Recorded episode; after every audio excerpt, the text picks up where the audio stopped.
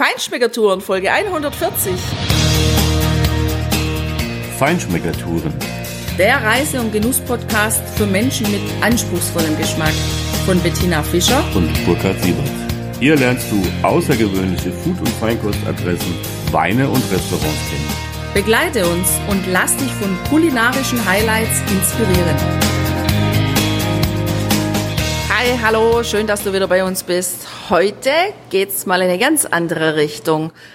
Heute gehen wir zu einer Apfelciderplantage und wie es dort aussieht und wie uns die ganz unterschiedlichen Ciders schmecken, das hörst du jetzt. Herr Horsch, ich werd verrückt. Da gibt's Äpple, Mitte in Amerika. Ich als geborener Hesse muss nach Amerika fahren, um mal wieder ein Äpple zu kriegen. Das ist der Hammer. Also wir sind hier äh, von Charlottesville ungefähr mh, hm, zehn Meilen oder was Richtung Washington DC gefahren, aber rund um Charlottesville gibt's natürlich auch noch andere Produzenten. Das hier ist ein, ein Cider-Produzent, Castle Hill Cider wo wir jetzt gerade im Tasting Room stehen, ja, ein schönes, äh, schönes Landgebäude. Die Fahrt allein war schon ein Genuss über sanfte Hügel durch äh, wieder ein kleines Sträßchen mit äh, vielen Briefkästen an der Seite und dahinter große Häuser, Holzhäuser, die typischen Südstaatenhäuser und alles super gepflegt. Also da ist selbst der, der Straßenrand ist so gepflegt wie ein Golfplatz und auch hier dieses Riesenareal, riesige Wiesen, Rasenflächen, keine Wiesen, sondern super gepflegte Rasen drumherum, wo diese zweifarbigen Streifen zu erkennen sind, wenn sie mit ihren riesigen Aussitzmeeren erst in die eine und dann die andere Richtung fahren. Und hier hinter uns die, die große Halle, wo, ähm, wenn geerntet wird, dann auch die Früchte ankommen und entsprechend verarbeitet werden. Ja, und hier gibt es insgesamt neun verschiedene Cider, die ja zum Teil auch äh, Dessert-Cider sind, nach in Richtung Portwein gehen oder Kraftcider, die ja affiniert sind mit Kirche oder anderen Geschichten. Und wir haben jetzt den ersten, den Klassiker in Glas, Terrestrial 2016, also wie ein guter Weinjahrgang wird das hier beschrieben und auch die Flasche ist schon wunderschön, wie ein ja, Champagner Prosecco ausgestattet und so kommt auch ein bisschen der, äh, der Apfelwein schon rüber, dieser Cider, ja. Also er hat natürlich eine super schöne, fruchtige Nase nach Apfel. Allerdings Apfelsorten, die bei uns in Deutschland jetzt so nicht bekannt sind, also jedenfalls für mich in der Nase und am Gaumen so nicht bekannt sind, aber sehr, sehr fruchtig und richtig trocken. Und der Terrestrial 2016, ja, bringt 7% Volumen Alkohol mit auf die Waage, ist also ja noch im Vergleich zu einem Wein ein relativ erfrischendes Getränk. Ne? Wir haben den nächsten im Glas. Wir sind immer noch in der trockenen Linie. Celestial 2016. Der Unterschied schon mal zum ersten ist, dass der erste wirklich ein ganz helles Strohgelb hat in der Flasche und der andere ein dunkles Gelb, das geht schon fast ins Orange. Also bringt einfach viel mehr Farbe mit und viel, viel mehr Apfelaromen in der Nase, also wunderschöne Apfelaromen und so ein bisschen Honig und von der Cantaloupe-Melone. Ich habe mich darauf gefreut, diese Aromen jetzt auch im Geschmack wiederzufinden. Leider muss ich aber sagen, verliert er im Geschmack einen Teil dieser Aromatik. Ist aber trotzdem für einen trockenen Apfelcider unglaublich voluminös und fruchtig im Geschmack. Gefällt mir echt gut und bringt auch 7,2 Prozent Volumenalkohol mit. Ja, und im Abgang ist er ja leicht adstringierend sogar, so leicht tanninig, also wie ein Wein. Also denke ich, kann man auch richtig gut mit einem Essen kombinieren. Also zum Beispiel so Spare Ribs könnte ich mir dazu gut vorstellen. Ich will Spare Ribs und Apfelwein. Der dritte Cider heißt Serendipity. Äh, hat zwar nur 6,3 Prozent im Vergleich zu den anderen, also etwas weniger Alkohol. Ja, hat aber eine schöne, ganz leichte Restsüße. Ähm, hat auch zwei verschiedene Apfelsorten, Pippin und Gold Rush. Wird mit zwei verschiedenen Hefen ähm, fermentiert. Äh, und das wird dann unterbrochen, damit eben dieser Hauch Restsüße noch drin bleibt, den ich persönlich super spannend und schön finde. Sehr abfällig, ist äh, für mich dieser Cider hier im Glas. Er wird beschrieben mit ja, Zitrusnoten und floralen Noten. Die habe ich nicht so. Ich, ich habe eher die Apfelnoten und diese leichte Restsüße in der Nase. Aber beim zweiten Mal reinriechen, dann kommt dann tatsächlich auch noch eine florale Note hinzu. Ja, der nächste Apfelwein, Levity 2017, der erinnert mich schon von der Farbe und von der Aufmachung her an Apfelmost oder sogar an Orangewein. Der ist komplett unfiltriert, der hat ein ganz dunkles Gelb und der wurde sogar in Betoneiern kultiviert. Und das Spezielle daran ist, dass da keine Hefen von außen zugesetzt wurden, sondern dass der ganz alleine mit seiner eigenen Hefe sich fermentiert hat. Der bringt in der Nase so wirklich Noten mit von Honig und Mandel und auch ein bisschen Blackberry, aber natürlich Apfel.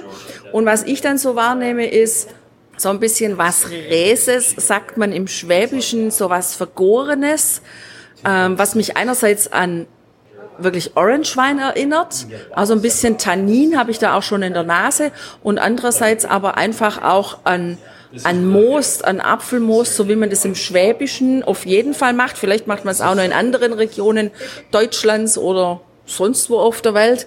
Jeden Fall hat er ein ziemlich, ähm, ja, also auch beschrieben mit Full Body. Der hat einen echt guten, strukturierten Körper. Dennoch für mich jetzt nicht mal einer meiner Favoriten, aber das kommt einfach daher, weil ich diese vergorene Note, die mag ich einfach nicht. Aber wenn das jemand gerne hat, dann ist der mit Sicherheit richtig gut.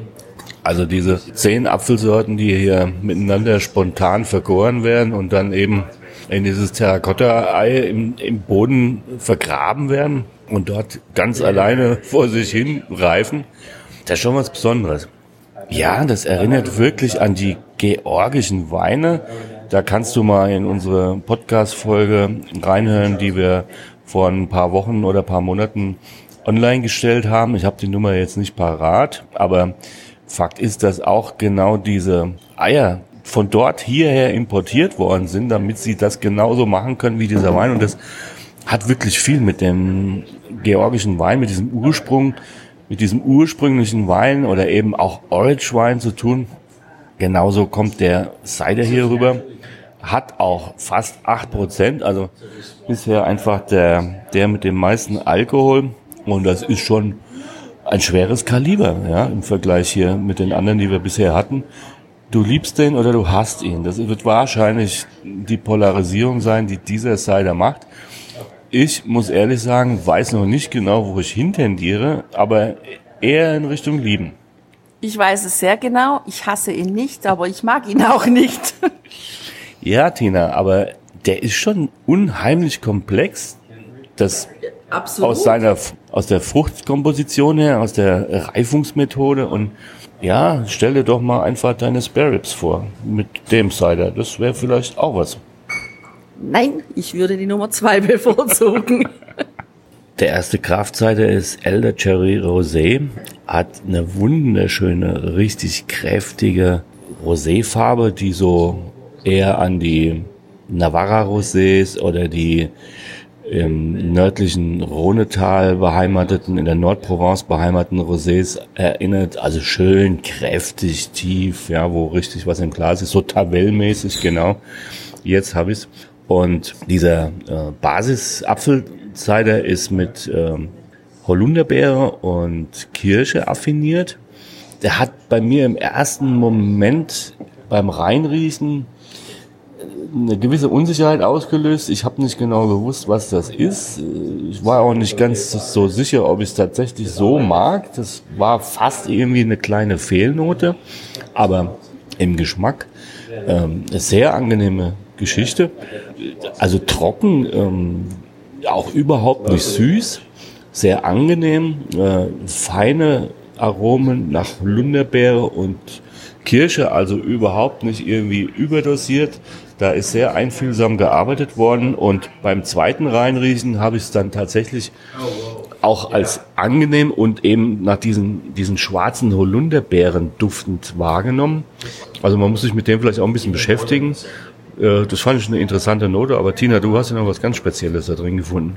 Ja, einfach diese Bitternote, aber die hat mich dann erinnert an diese ungehäuteten braunen Mandeln und wenn man da die Schale, aber die Haut von den Mandeln abmacht, diese Bitterkeit und diese ganz, dieser ganz bestimmte spezielle Duft, den die Haut hat, den habe ich da drin gefunden.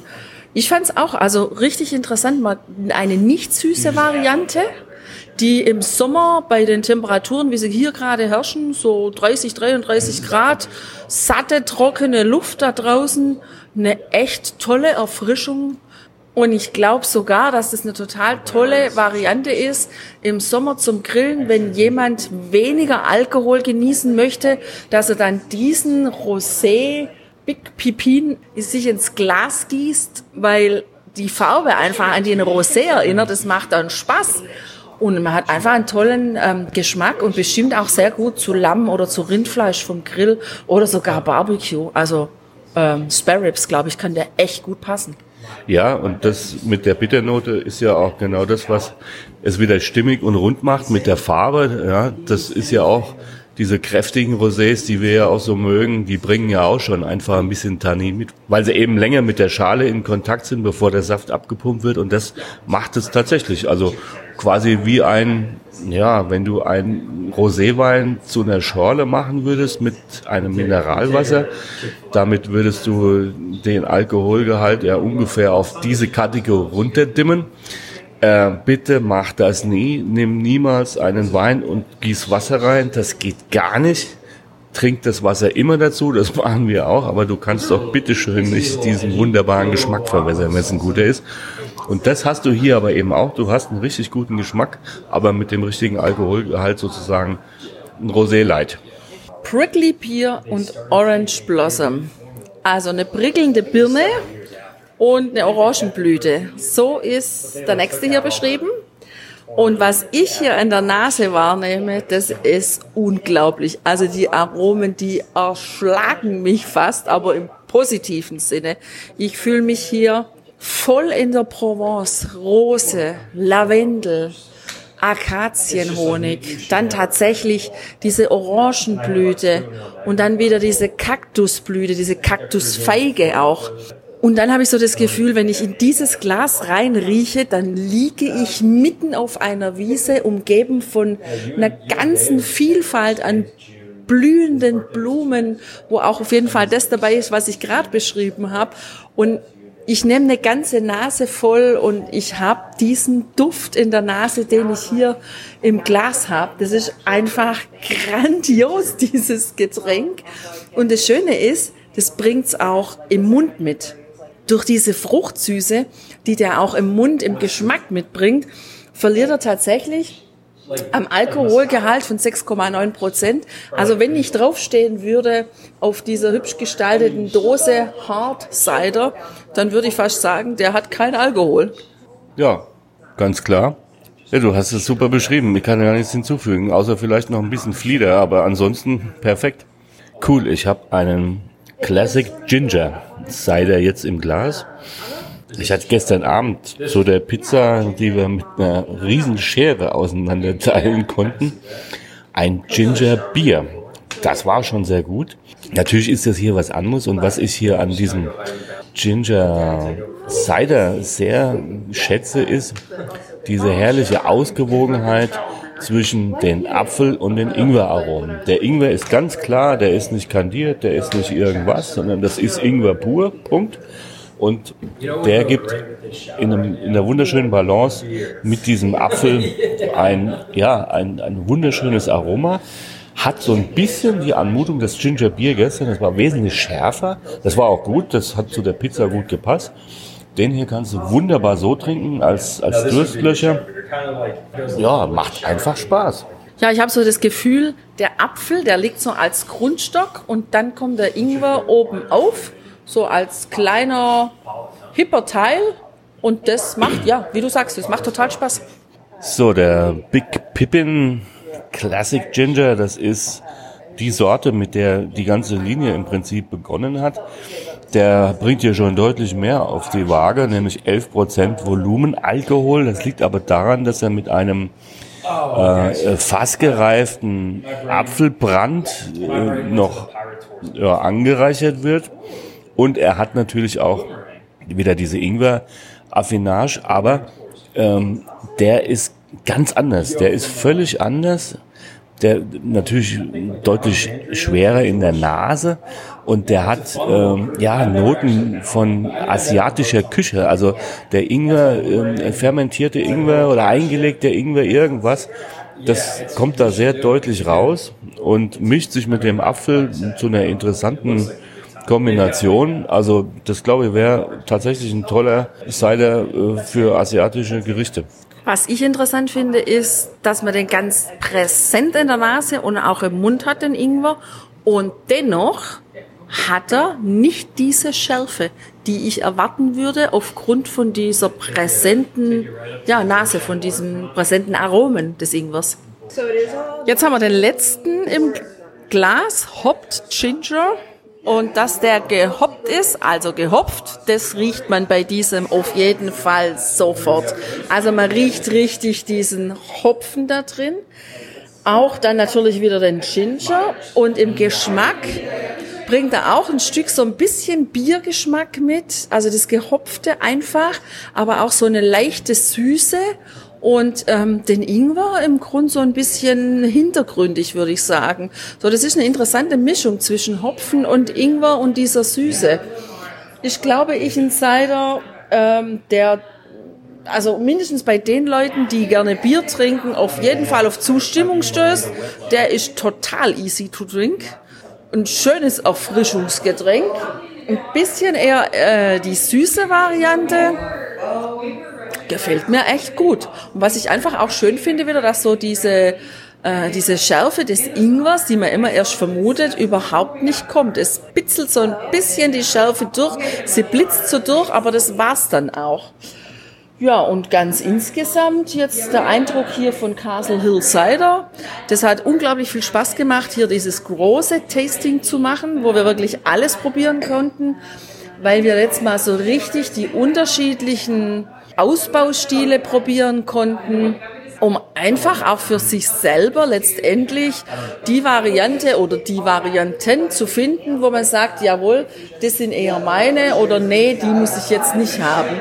Das finde ich sowieso insgesamt einfach schön, wenn man irgendwo hinkommt, egal ob das Bier ist, ob das alkoholfreie Säfte sind oder ob das jetzt so Cider sind oder ein Weintasting wenn du die Möglichkeit hast, ein richtiges Tasting oder wie es in Amerika gern genannt wird, einen Flight zu machen, dann nutzt die Möglichkeit unbedingt, weil du dann wirklich für dich das rausfinden kannst, was du am meisten magst das ist einfach eine klasse Möglichkeit. Ich find's total klasse hier, sich da draußen hinzusetzen, dieses Grün in den Augen zu genießen, diese Ruhe, diese Stille. Und im Hintergrund gibt's sogar noch so einen kleinen See, habe ich gesehen. Ganz interessant, ich habe ein Foto gemacht, schau einfach mal auf unserem Blog vorbei. Ich hoffe, du kannst es erkennen, es war richtig schwierig diese unterschiedlichen Grasfarben, wie Burkhard vorher gesagt hat, das kommt ja vom Mähen, die haben sich in diesem dunklen See wiedergespiegelt. Schau einfach, ob du es erkennst. Also es ist eine total tolle Location und wenn du hier bist, dann schau einfach mal vorbei und probier mal was anderes aus als Wein und Kraftbier. Ja, toll. Neue kulinarische Erfahrung. Ich finde Virginia echt klasse. Das macht richtig Spaß. Dir viel Spaß beim Genießen und ja, bis zur nächsten Folge. Mach's gut. Ciao, ciao. Ciao.